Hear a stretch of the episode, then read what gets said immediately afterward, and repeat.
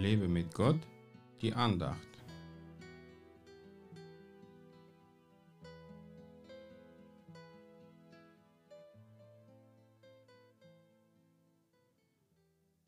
Und ihr werdet von allen gehasst werden um meines Namens willen. Wer aber ausharrt bis ans Ende, der wird gerettet werden. Markus 13, Vers 13.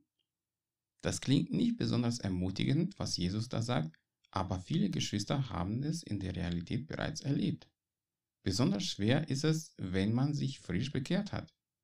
Ich kann mich noch erinnern, als nach meiner Bekehrung mir ein Bruder sagte, Pass gut auf, dem Teufel gefällt es nicht, dass du jetzt ein Kind Gottes bist. Ich habe seine Worte erst verstanden, als ich zu Hause war, denn meine Eltern waren nicht mehr zu erkennen. Sie waren auf einmal besorgt, dass ich in einer Sekte gelandet werden könnte und haben mir strengstens verboten, Gottesdienste zu besuchen.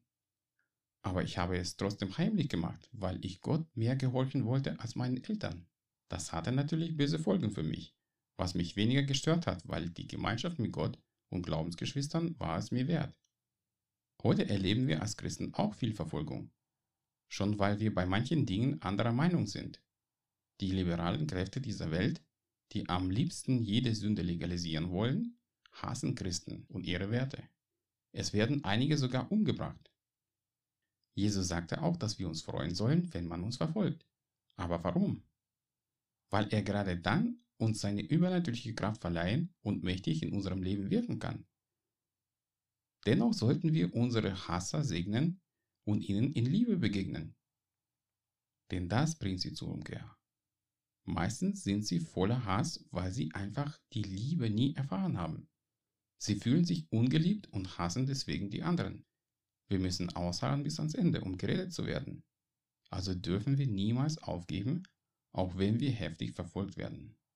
Verlass dich immer auf Gott und seine Kraft, die er dir rechtzeitig gibt, um den Kampf zu gewinnen. Gott segne dich. Mehr Andachten findest du unter www.lebemitgott.de. Ich freue mich auf deinen Besuch.